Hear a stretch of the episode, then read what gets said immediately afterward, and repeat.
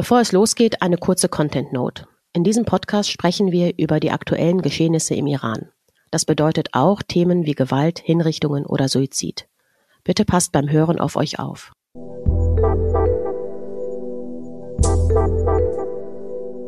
Guten Morgen und willkommen beim Iran Update. Ich begrüße wieder meine liebste Gästin Mariam Klaren. Hallo Mariam, guten Morgen. Guten Morgen, Sahajun. Guten Morgen.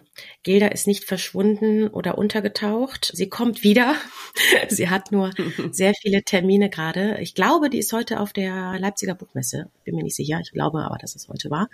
Ähm, aber wir sind sehr dankbar, dass du da immer sehr eifrig einspringst und vor allem dich vorbereitest wie der größte Streber aller Zeiten. ich danke dir sehr, Mariam, dass du da bist. Wie letzte Woche haben wir wieder ganz schön viel auf der Uhr. Ich würde sagen, wir starten direkt rein. Es ist super viel passiert. Also wir haben mhm. zur Vorbereitung eine Liste, ein Dokument gemacht und ähm, da hatte ich schon gedacht, boah, ist viel. Und dann kam gestern noch die größte Hiobsbotschaft, die wir nicht umgehen können. Wir sind Donnerstag, 8 Uhr morgens gerade. Wir können nicht, wir haben nicht den aktuellen Stand. Wir wissen nicht, was morgen ist. Aber gestern war in aller Munde, so, oh, so traurig es ist, Jamshid Sharmat, der jetzt seit heute äh, heute seit tausend Tagen in Isolationshaft ist in Iran. Wir hatten schon mehrfach über ihn gesprochen. Ein deutscher Inhaftierter verschleppt, entführt in den Iran während einer Dienstreise im August 2020. Und jetzt wurde quasi, und jetzt korrigiere mich mal, die haben vom obersten Gericht quasi das Todesurteil bestätigt. Ja, ähm, das ist kann, äh, richtig. Kannst du uns einen Stand geben? Weil ich weiß, du hast dich gestern den Mund fu fu dir fusselig geredet. Ich habe dich in sehr vielen Insta-Lives gesehen. Ich weiß, dass du gestern, glaube ich, einen ziemlichen Harakiri-Tag hattest, viel im Austausch mit seiner Tochter bist, Gazelle. Gib uns doch mal ein Update, ähm, Stand heute. Ja, es ist ja so, dass er 21. Februar 2023, also vor etwas über zwei Monaten, zu Tode verurteilt worden ist, nach einem wirklich furchtbaren Schauprozess ohne unabhängigen Rechtsbeistand, wo er wirklich zur Schau gestellt worden ist, auch im Staatsfernsehen.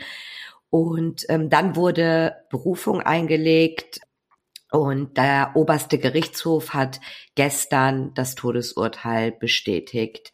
Und der Justizsprecher der Islamischen Republik Iran hat das in seinem gestern morgigen, also Mittwochmorgigen Pressebriefing mitgeteilt und hat dann auch im gleichen Atemzug gesagt, dass die Vollstreckungsmaßnahmen jetzt eingeleitet werden können. Das heißt, in einem Land, wo es keine Rechtsstaatlichkeit gibt, die aber vorgeben, eine gewisse Rechtsstaatlichkeit zu haben, ist jetzt die Ermordung von Jamshid Sharmat legal. Es kann jeden Augenblick passieren. Wir sagen immer, es ist fünf vor zwölf. Es ist aber jetzt wirklich eine Sekunde vor zwölf und seine Tochter hat gestern wirklich Himmel und Hölle in Bewegung gesetzt, mit allen Medien gesprochen. Und ähm, heute, also am Donnerstag, ist der tausendste Tag seiner Inhaftierung, wo auch sehr viele Aktionen geplant sind, unter anderem eine Kundgebung vor dem Paul-Löbe-Haus äh, in Berlin. Ein großer Twitter-Sturm ist geplant. Ich hoffe, dass alles erfolgreich ist beziehungsweise war, weil wenn die Folge mhm. abgespielt wird, haben wir schon Freitagmorgen. Und ich hoffe wirklich inständig, dass die deutsche Bundesregierung auch erkennt, dass es fünf Sekunden, eine Sekunde vor zwölf ist, weil morgens aufwachen mit der Todesnachricht wäre nicht nur der Worst Case, damit wäre alles irreparabel. Ich habe gestern, in, ich weiß nicht, ich glaube, das war das Insta Live mit Daniel Ilchanipur und ähm, Humayun von Frau Leben Freiheit Bonn und Gazelle selbst gesehen. Übrigens sehr, sehr zu empfehlen. Ich bin sehr dankbar für diesen äh, Live. Ich fand den ganz, ganz toll. Da habe ich erfahren, dass du das Gazelle übermittelt hast, diese Informationen. Mhm. Wie läuft das ab? Bis, also du, ich habe mir das jetzt zusammengereimt, du erzählst dir das, weil wahrscheinlich wegen des Zeitverzugs, weil du einfach im Vorteil bist, ja. was die Zeit angeht. Die lebt ja in Amerika. Ist das so der normale gangbare Weg, dass man das einfach aus der Presse erfährt? Kriegt man irgendwie anders Informationen? Es ist sehr unterschiedlich. Bei meiner Mutter haben wir die Information von ihrem Anwalt bekommen. Da hat der Richter das ihrem Anwalt gesagt. Ähm, meine Mutter hatte einen unabhängigen Anwalt und der hat das uns als Familie mhm. gesagt. Und wir konnten entscheiden, wann wir das veröffentlichen. Ich brauchte ein paar Tage zum Beispiel, um das sacken zu lassen über meine Mutter hat die Islamische Republik Iran nie auch nur ein Wort verloren in der Öffentlichkeit, als würde sie überhaupt nicht existieren, was ich ein bisschen als Kompliment auffasse, dass sie gar nicht mhm. erst dieses Spiel gegangen sind. Im Fall von Jamshid Sharmat haben sie aber von Anfang an alles sehr, sehr öffentlich gemacht. Allein schon die in Anführungsstrichen spektakuläre Entführung aus Dubai und ähm, Rückführung, wie sie es nennen, in die Islamische Republik Iran. Und bei ihm haben sie, wie gesagt, alles von Anfang an sehr öffentlich gemacht und ja, deswegen war bei ihm bis jetzt alles über die Presse erfahrend, ob es die Todesstrafe im Februar war, ob es jetzt die Bestätigung war, dass er überhaupt festgenommen worden ist, hat die Familie so kennengelernt. Mhm. Und da Gazelle neun Stunden zurück ist, die Info kam gestern circa elf Uhr unsere Zeit, da war es, äh, ich glaube, zwei oder drei Uhr morgens in Los Angeles und Gazelle hat nachts ähm, alle stumm geschaltet, nur mich nicht. Genau mhm. wegen diesem Grund, weil sie weiß, ähm, wenn irgendwas passiert, ähm, soll Mariam mich informieren. Also ich habe sie dann irgendwann erreicht. Da war es kurz vor vier in Los Angeles und äh, ja, sie ging dran und wusste schon direkt, die Mariam ruft mich nicht mitten in der Nacht an, wenn äh, nicht was Gravierendes passiert ist. Und ich habe ihr einfach gesagt, du musst jetzt aufstehen, äh, habe ihr einen kompletten Überblick verschafft und mit ihr gemeinsam sofort überlegt, was jetzt als erstes zu tun ist. Und dann hat sie die Ärmel hochgekrempelt. Wie ist das für dich?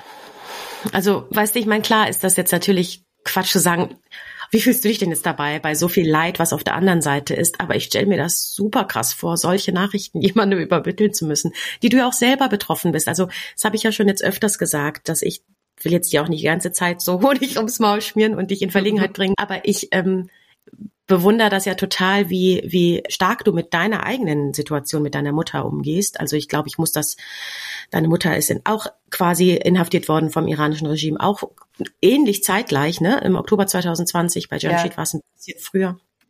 Nahi Tagavi und aber trotzdem stelle ich mir das übelst schlimm vor, so eine Nachricht immer übermitteln zu müssen, so, ne? Und ähm, geht's dir denn dabei? Ja, ja, es ist, ich versuche gar nicht so sehr meine eigene Situation da mitzufühlen in dem Augenblick, mhm. weil in dem Augenblick geht's mehr komplett um Gazelle, mhm. um, um ihren Vater. Sie bestmöglichst auch zu schützen, ihr Hilfestellung zu geben, was jetzt am besten zu tun ist, weil ich in dem Moment einfach einen klaren Kopf habe. Ich muss betonen, dass Gazelle grundsätzlich auch sehr, sehr fokussiert und strukturiert ist, wenn man bedenkt, was sie alles mitmachen muss. Ich gucke sie mir ganz oft an und denke mir, würdest du das schaffen, wenn du in der Situation wärst? Wahrscheinlich ja, aber zum Glück waren wir nie in dieser Situation. Wir hatten fast immer Kontakt mit meiner Mutter.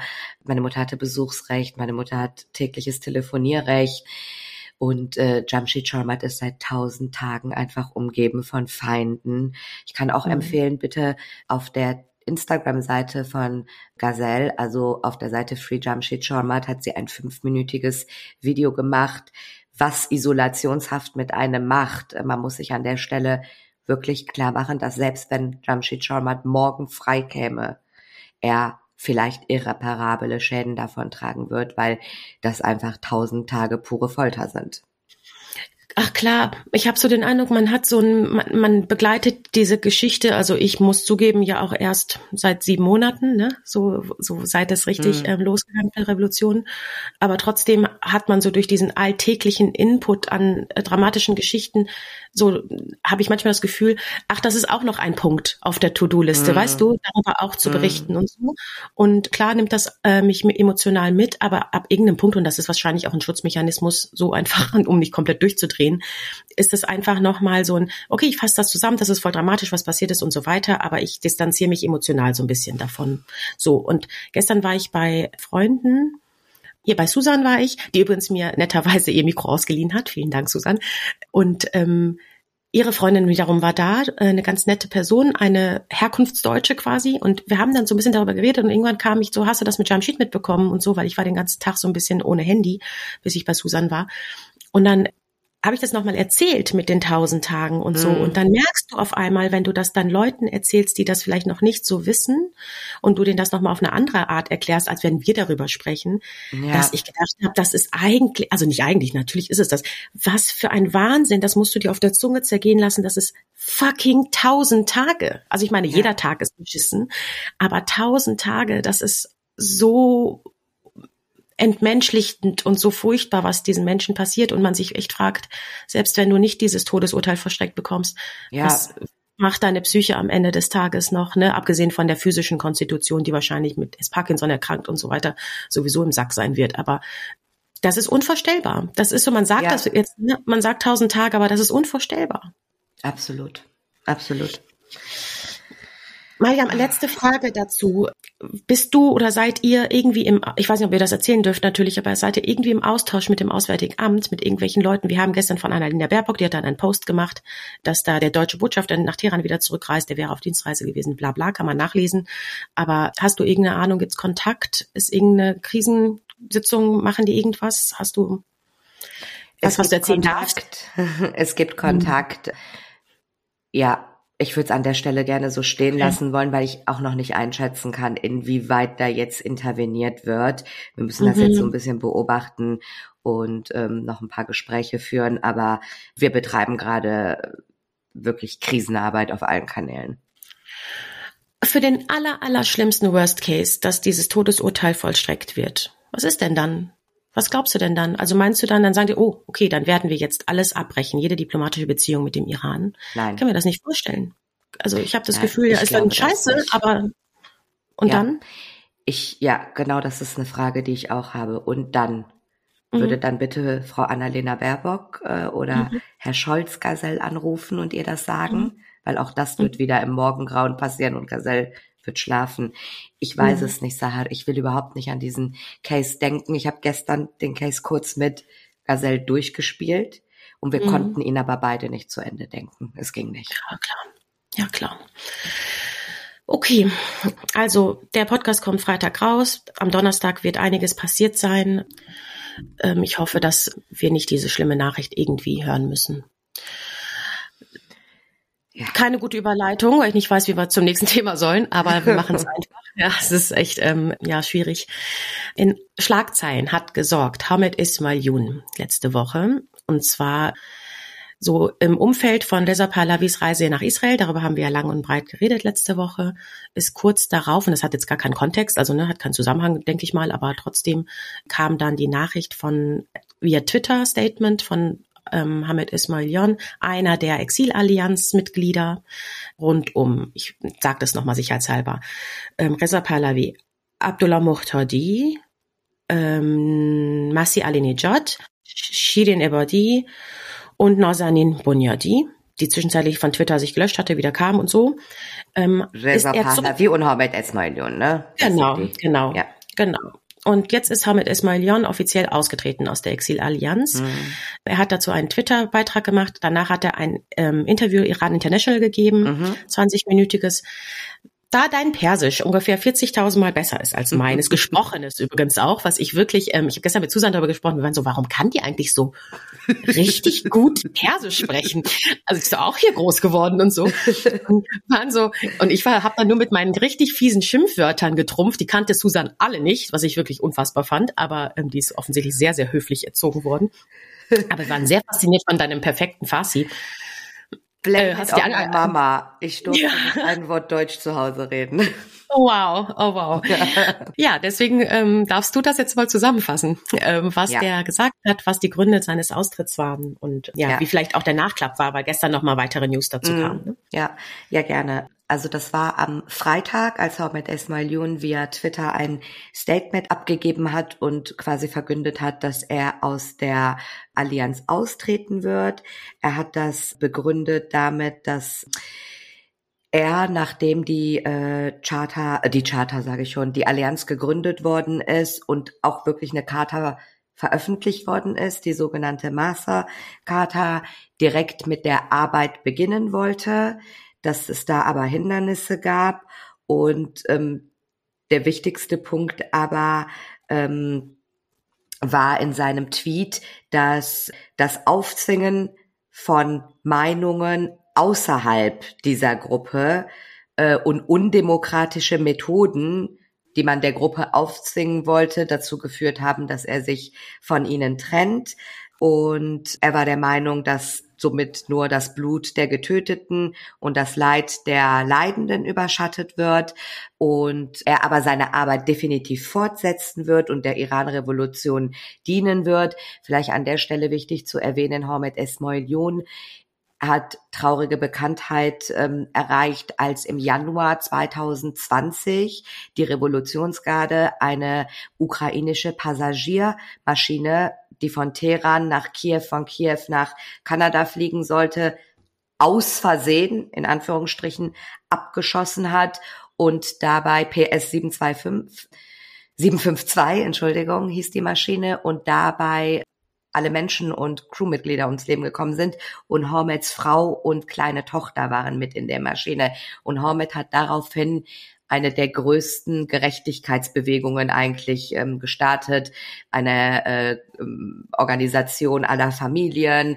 Und er hat es geschafft, dass ähm, die äh, Islamische Republik Iran vor dem Internationalen Gerichtshof gestellt wird.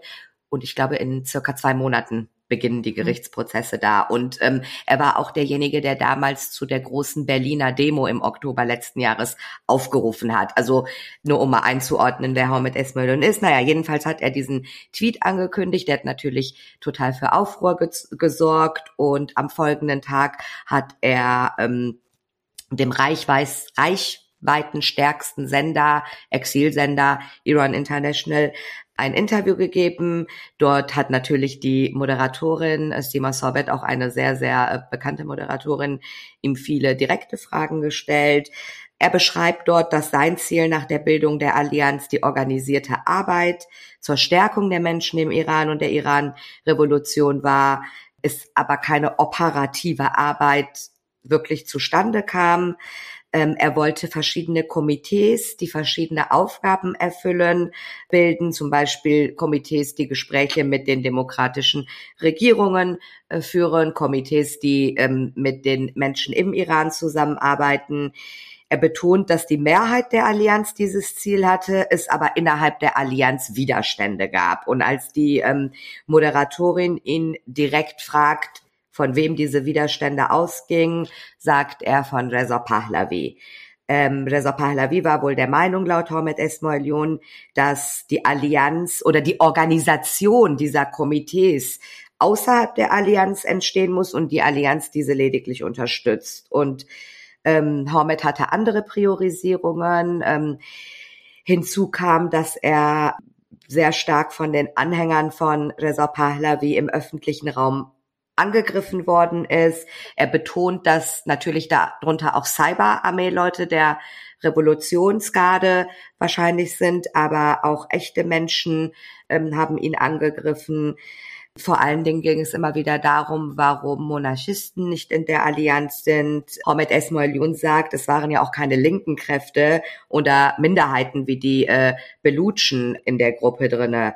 Und so kam es im Endeffekt durch die ähm, ja, Situation außerhalb der Gruppe, aber auch durch die Arbeitsweise innerhalb der Gruppe, dass Hormet sich ähm, getrennt hat von der Gruppe. Wie gesagt, er hat auch nochmal betont, dass das nichts mit der Reise von Reza Pahlavi nach Israel zu tun hat, weil das auch ein Vorwurf war und dass er aber definitiv seine Arbeit fortführen wird. Macht er auch, das sieht man jetzt schon. Er ist vor einigen Tagen nach Europa gereist aus Kanada und war diese Woche beim Europäischen Parlament und hat dort gesprochen und wird am Samstag bei der großen Demonstration in London, dazu sagen wir nachher noch was, anwesend sein.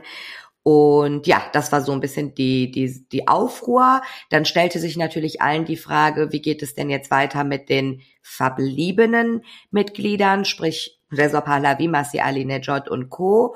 Und die hatten sich nämlich alle gar nicht geäußert.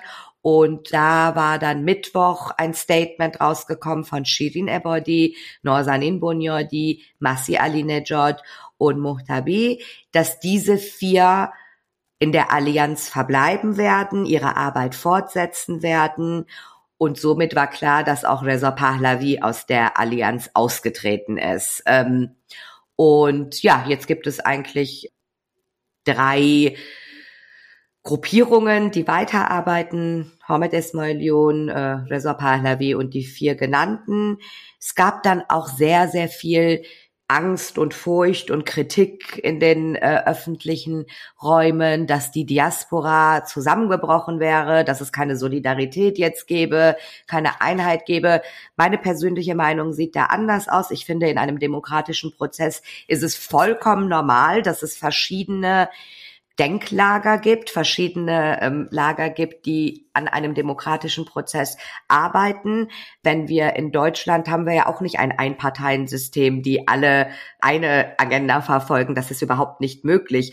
Und maximal bilden sich Koalitionen, wie wir sehen. Und innerhalb diesen Koalitionen gibt es ja auch Streitigkeiten. Von daher finde ich das vollkommen legitim. Ich glaube nicht, dass das ein Schlag für die Revolution ist. Am Ende des Tages sind es die Menschen im Iran, die die Revolution vorantreiben. Und ähm, ja, jetzt muss man sehen, wie es weitergeht. Ich glaube, dass ähm, alle ihre Arbeit fortsetzen werden mit verschiedenen Agenten, mit Sicherheit, mit verschiedenen politischen Ausrichtungen. Das vereinfacht aber auch den Menschen für sich zu entscheiden, mit wem man aus dieser Gruppe den Weg gehen möchte, weil man sich politisch am meisten damit identifizieren kann. Und die Linken sind vielleicht nicht mehr ähm, böse, dass Reza Pahlavi innerhalb der Allianz ist, weil sie sich mit ihm nicht identifizieren können die Anhänger von Reza Pahlavi und die MonarchistInnen, die ausschließlich ihn akzeptieren und ähm, alles andere als falsch empfinden, können sich auf ihn konzentrieren und ich glaube, wir werden sehen, was passiert. Ja, ähm, Mariam, da kann ich ehrlich gesagt gar nichts hinzufügen. Du hast alles gesagt. Also danke für die Zusammenfassung und das ist in der Tat meine Güte, das ist halt Demokratie. Müssen wir mal sehen. Genau. Es ist, ja, also ich ähm, finde das, äh, ist, äh, klar, es ist schade so, ne, dass man denkt, ah, okay, man hat irgendwie so dieses Gefühl von, guck mal, wenn man schafft das, ähm, unterschiedlichen politischen Lagern zuzugehören ähm, und trotzdem ähm, einen Konsens zu finden, ähm, der Konsens ist auch da, der ist nämlich die äh, Abschaffung des islamischen Regimes, die ist, glaube ich, bei ja. jedem da. Ähm, aber genauso wie du sagst, es ist ein politischer Prozess, es ist ein demokratischer Prozess. Wir alle müssen, glaube ich, politische, demokratische ähm, Prozesse noch ähm, vielleicht nicht mehr verinnerlichen, aber wir sind, wir, wir ähm, nehmen das für selbstverständlich, weil wir hier sozialisiert ja. und groß geworden sind. Und das ist jetzt gerade ein Prozess, der stattfinden muss und das ist auch in Ordnung. Ja. Und am Ende, genau, wie du gesagt hast, am Ende entscheiden das eh die Menschen im Iran. Ähm, die Menschen im Iran, das ist, glaube ich, auch ein Thema, was äh, wir gerne mal kurz anschneiden wollen, ist die, äh, was vielleicht hier ein bisschen untergeht. Es wird gestreikt noch und nöcher die ganze Zeit mhm. im Iran. Es gab letzte Woche ein Twitter-Space mit Daniela und Daniela Seperi und Chura Hashemi. Die haben das netterweise auch ein bisschen zusammengefasst, ähm, was da überhaupt Phase ist, warum das wichtig ist und so.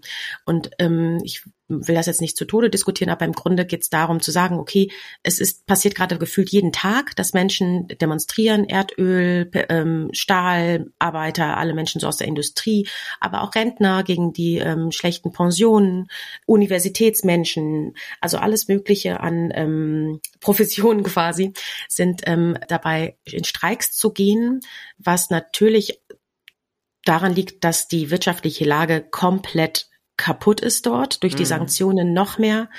Ich habe mal so paar Zahlen, die die im Twitter-Space gesagt haben, aufgeschrieben. Also da hieß es irgendwie, der Preis für Reis und Nudeln haben sich verdreifacht. Die Arbeiter insgesamt im Iran verdienen so im Schnitt 120 bis 150 US-Dollar im Monat. Eine vierköpfige Familie bräuchte Minimum 400 bis 450. Also das sagt schon aus, wie ähm, dramatisch die Situation da ist. Und was man dazu sagen muss, ist, Streiks gehören zur Geschichte des Iran. So, das mhm, ja. war 1978, 79 bei der Revolution, Islamischen Revolution nicht anders. Ich frage mich so, ich weiß nicht, ob du mir das beantworten kannst, Mariam, aber ich frage mich, diese Sanktionen, die passieren gerade. Es wurde jetzt vorgestern, glaube ich, ne, wieder erneut Sanktionen ähm, ausgerufen, einige mhm. wenige. Insgesamt sind wir jetzt bei 211 oder sowas und ein paar Organisationen. Ist das der richtige Weg? Weil man beim Lesen dieser Streikfakten und der wirtschaftlichen Misslage im Iran sich dann, ich mich dann schon frage, trifft es mal wieder einfach nur die Falschen und nicht die ähm, Revolutionsgarden, die Regierungstreuen und so weiter. Ich glaube, man muss unterscheiden zwischen den, zwischen der Art der Sanktionen. Also es mm. gibt ja gezielte menschenbezogene Sanktionen, die finde ich total richtig. Also, dass man sich genau ausschaut, äh, wer sind diejenigen, die Menschenrechtsverbrechen begehen, sei es alle aus der Justiz, sei es Parlamentarier, mhm. sei es Institutionen. Wer sind die Institutionen, die zum Beispiel Finanzierung ähm, des Terrors in der Region, mhm. Also Revolutionsgarde und ihre Unterfirmen. Das finde ich ähm, absolut richtig. Ähm, das tut mhm. denen auch weh. Deswegen auch diese Wehr gegen Listung der Revolutionsgarde auf der äh, Terrorliste der EU, weil ähm, da ein großer Druck wahrscheinlich seitens ähm, des Regimes auf Europa herrscht und mhm. die Europäer auch wissen, wenn sie diesen Schritt gehen, haben sie ihnen einen der größten Schläge verpasst. Aber was ist dann die Antwort darauf? Also das ist das ist die eine Sache. Ähm, diese Art von Sanktionen finde ich absolut richtig, unterstütze ich. Ähm, und dann gibt es natürlich Sanktionen, die ähm, Schwierigkeiten mit sich bringen. Ich sehe das selber, ähm, wenn ich zum Beispiel kann keinen Cent in den Iran schicken. Wenn ich mhm. helfen wollen würde, Familien anderer politischer Gefangener, was ich tue, muss ich aber ist ein Riesenaufwand. Ich will jetzt hier gar nicht erklären, mhm. wie das dann funktioniert. Aber man kann keinen Cent in den Iran schicken. Meine Mutter benötigt immer wieder bestimmte Medikamente gegen all die Krankheiten, die sie in der mhm. Haft entwickelt hat. Und das ist nur das Beispiel meiner Mutter aufgrund der Sanktionen gibt es die nicht im Iran. Mhm. Ähm, und man darf die auch nicht einführen. Also muss man andere Sachen nehmen. Und natürlich wird es mit Sicherheit auch solche Aspekte geben, die dadurch in der, ähm, in der Gesellschaft treffen. Trotzdem ist es immer sehr schwierig dazu, was zu sagen. Ich finde Sanktionen, die die Bevölkerung treffen, untragbar.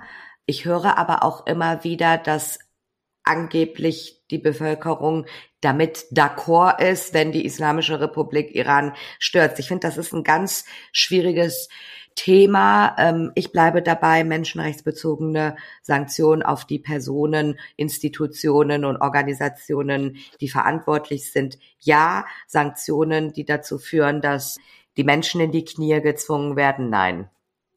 In dem Fall, um das nur vollständigkeitshalber zu sagen, war auf EU-Ebene waren es unter den acht Iranern, die ähm, erneut auf die Sanktionsliste gesetzt wurden, Abgeordnetes, Abgeordnete des iranischen Parlaments und Mitglieder des Verwaltungsrats der Stiftung, die für die Investition der Revolutionsgarden zuständig ist. Also das ist dann schon, mhm. spielt quasi in dem, was du da erzählt hast. Ne? Das ist, das werden mhm. die richtigen sein. Also Stand jetzt sind wir bei 211 Personen und 35 Einrichtungen.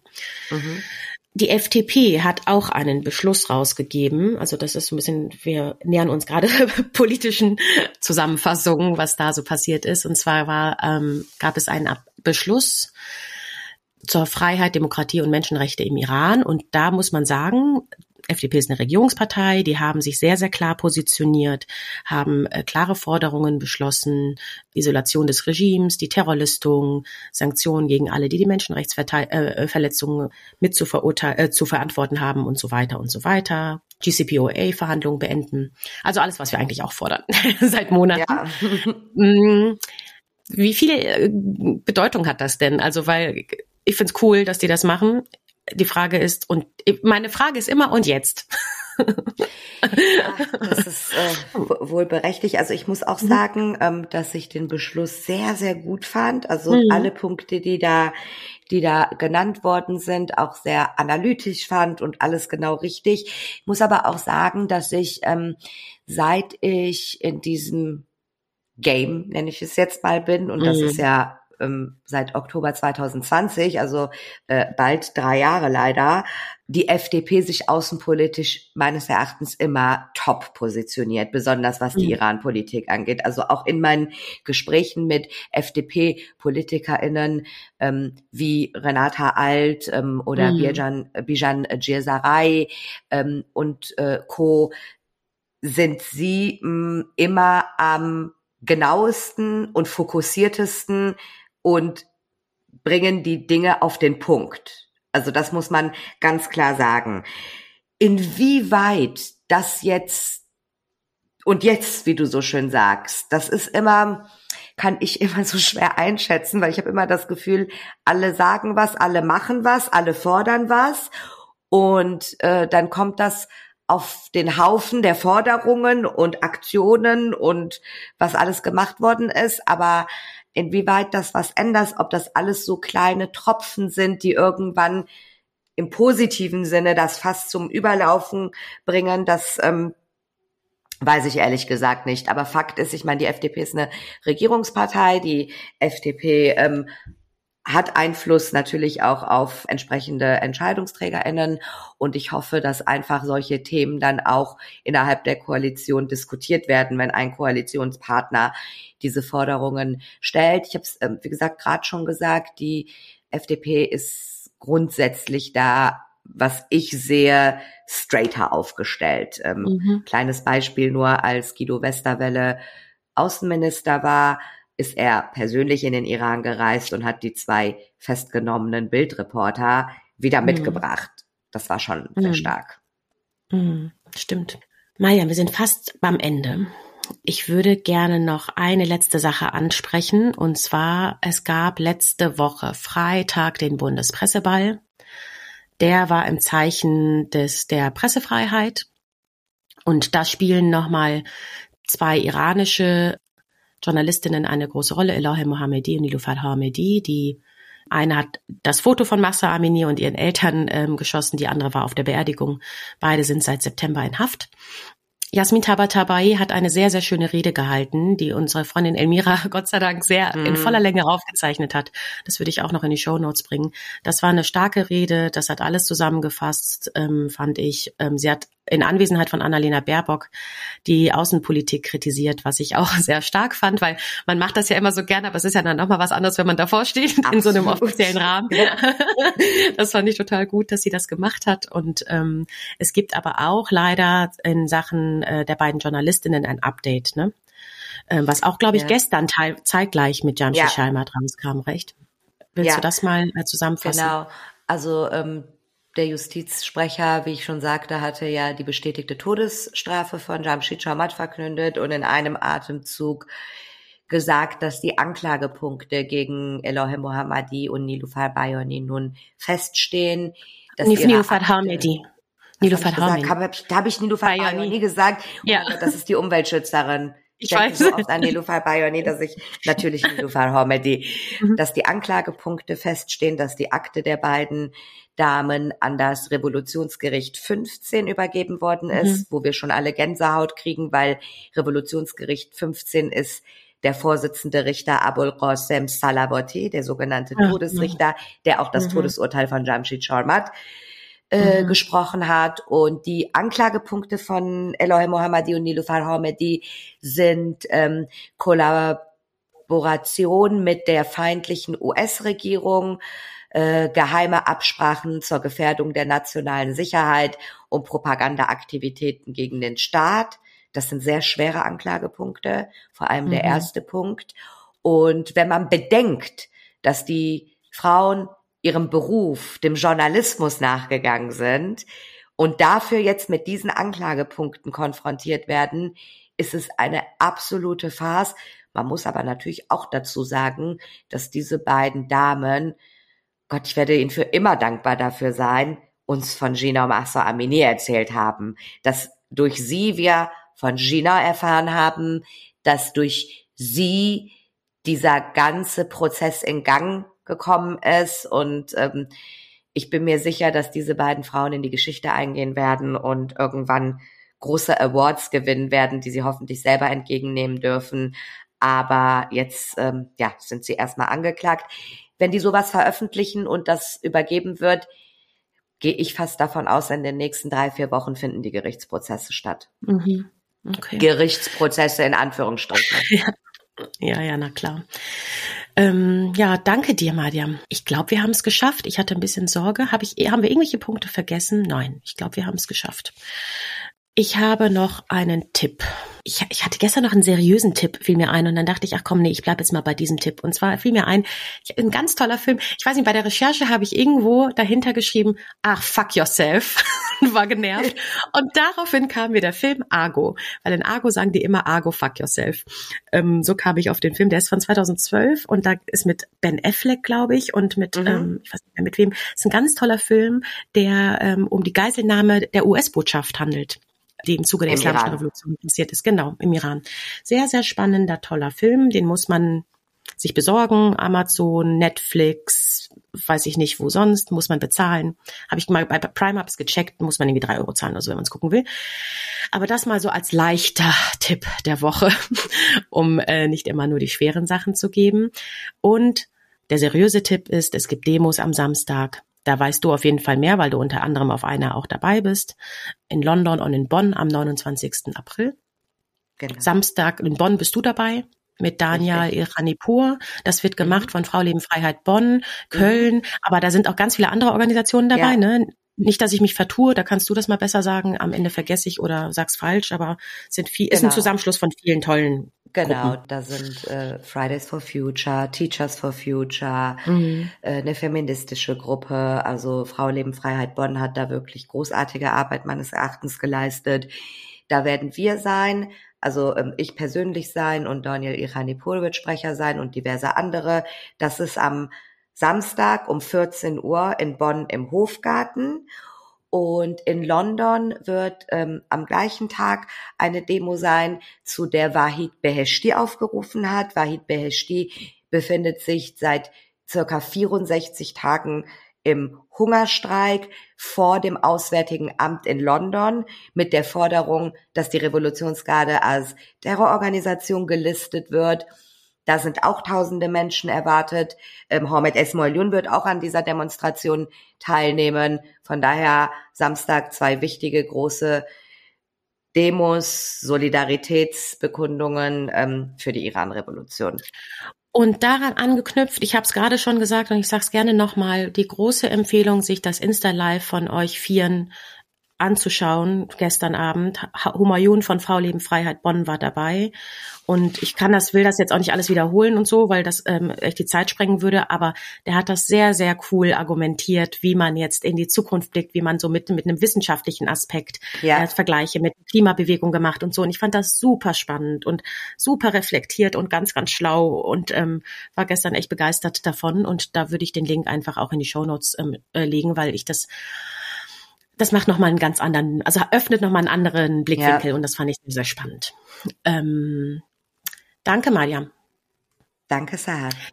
Wir blicken heute ähm, gespannt auf alles, was passiert. Es ist, wie gesagt, Donnerstag. Wir wissen nicht den aktuellen Stand, was Jamshi Chaimat angeht, aber wir hoffen das Beste und ähm, sind im, nicht im Positiven, aber sind gespannt, was passiert. So und ähm, harren der Dinge. Ja. Soll ich bis nächste Woche sagen oder? Ich, weiß es noch nicht. Ich bin nächste Woche, ich bin nächste Woche in Berlin, werde aus Berlin aufnehmen müssen. Ich habe jetzt einen neuen Job, deswegen ist auch die Tonqualität letzte Woche ein bisschen so blöd gewesen, weil ich so ein Billo-Mikrofon gekauft habe, um auf die Schnelle einen Ersatz zu haben und habe das gestern Susan erzählt, die hat mir dann ihres mitgegeben. Ich hoffe, das wird jetzt dieses Mal besser. Aber habt Nachsicht, Leute. Ich ähm, muss peu à peu Anschaffungen machen. Ähm, okay, Mariam, tausend Dank. Bis auf jeden ich Fall danke. bald. Bis dann. Tschüss. Ciao. Tschüss.